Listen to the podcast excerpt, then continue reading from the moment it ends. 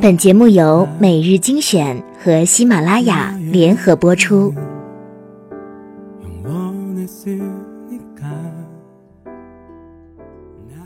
欢迎收听每日精选，我是主播小乖。今天我们来聊一聊《欢乐颂》。广告上说，在《欢乐颂》的二十二楼里，每个女孩都能找到自己的影子。在我更年轻的时候，大家如果要聊一部热播剧，往往会互相问你最喜欢里面的谁。是单纯没心没肺的邱莹莹，是热情仗义、高情商的樊胜美，是聪明果敢、直率的安迪，是有教养的乖乖女关雎尔，还是快人快语、敢爱敢恨、古灵精怪的曲筱绡？当然，以上我用了褒义词来形容这五个姑娘。如果我换一种方式来介绍他们：双商极低、总惹麻烦、没头没脑的邱莹莹，虚伪、爱面子、爱纠结的樊胜美。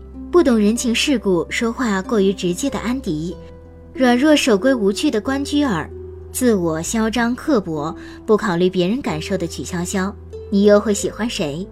人人都有性格上的缺陷，它来自成长的环境、受教育的背景等等。你不站在那个角度，就无法感同身受。就像曲筱绡是无法理解樊胜美的虚荣心，爱钱死要面子。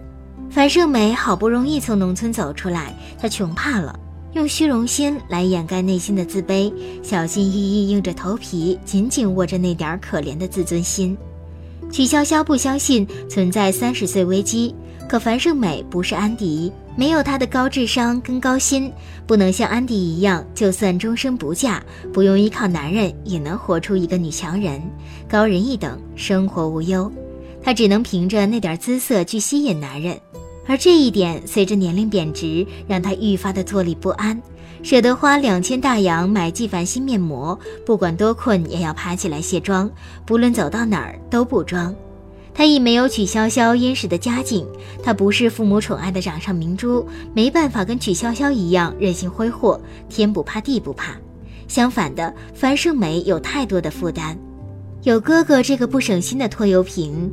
也有等着按月寄钱回去的父母，他只要走错一步，都要自己扛过去，没人替他善后。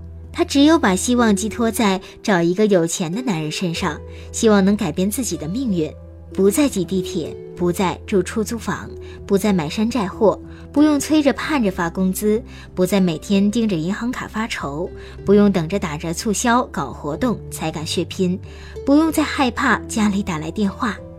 他信奉爱情吗？他是喜欢王百川的，有那么一丝丝的动摇在他的心里。虽然他嘴硬心软，口是心非地说他不爱王百川，却拿着手机盼着他发来的消息，陪他去超市买办公用品，不知不觉替他省钱。但是在虚荣跟喜欢之间，面子和爱之间，他选择了虚荣跟面子。你说樊胜美无情地揭穿王百川，宁可虚荣，也不坦诚地跟王百川在一起，是因为面子比爱情更重要吗？其实不然，也许只是习惯了。这是一种脆弱的自我保护，维护自己的面子，把牙嚼碎了往肚子里咽，然后硬生生地挤出一个笑来。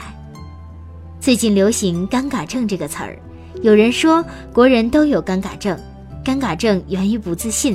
害怕冷场，害怕丢人，害怕别人瞎想。邱莹莹跟关雎儿以为樊胜美不在家，在客厅里聊起了樊胜美。刚巧樊胜美的手机响了，他们两个去跟樊胜美道歉。樊胜美假装睡着了，什么也没听到。她是如此的爱面子，甚至可以为自尊心放下一切。她是虚荣，但是本性不坏，对朋友讲义气，热情好帮忙，甚至现身说法。她爱钱，但是没有因为钱去犯贱。曲连杰带樊胜美去饭局，酒桌上有一位老板想揩油，樊胜美都想办法躲了过去。他教导别人头头是道，爱情的理论一大堆，善于给别人灌各种鸡汤，冠冕堂皇到自己都不信。他在生活里一定是大家认可、情商很高的，很愿意跟他做朋友，找他倾诉的知心大姐姐。他懂得很多职场跟生活里的潜规则，他会明白的告诉你哪一条路是近路，哪一条是弯路。就连安迪都佩服他，找他参谋自己的感情问题。可这样的人，往往就是我们说的道理都懂，却依然过不好一生。樊胜美太知道自己想要什么了，可正因为这个条条框框约束了自己的天性，让她不敢直面自己的真实感受，不敢相信自己的感情，怀疑自己的感觉，甚至否定跟预想不一致的感情现状，纠结其中，并硬着头皮走下去。其实没有什么是硬道理，人生是走出来的，不是设计出来的。也许住出租房、租来的车子没那么可怕，相反，跟一个没有爱的有钱人过一辈子也未必幸福。虚荣，这似乎是贬低女人的通用的词汇。我身边也有这样爱慕虚荣的姑娘，她很漂亮，单亲家庭，家境自然一般。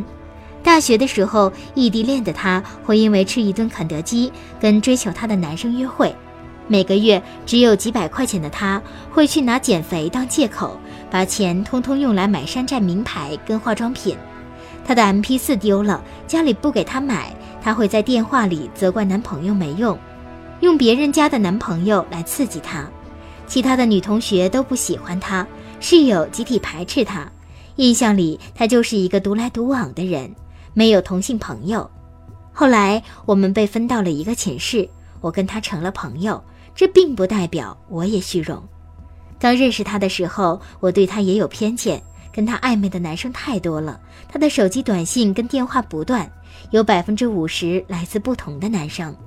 我做人向来拎得清，不喜欢占人便宜，也不愿意欠人人情，尤其是男生。但他恰恰相反，我不理解他，不认同他，但是我并不否定他。作为朋友，他对我实心实意。每次从家回来都给我带好吃的，他的东西让我随意用，从不吝啬。我生病的时候拍着胸脯说：“你只管在寝室好好躺着，我帮你去喊道。”走之前监督我喝难以下咽的药，下课回来的时候帮我买了粥。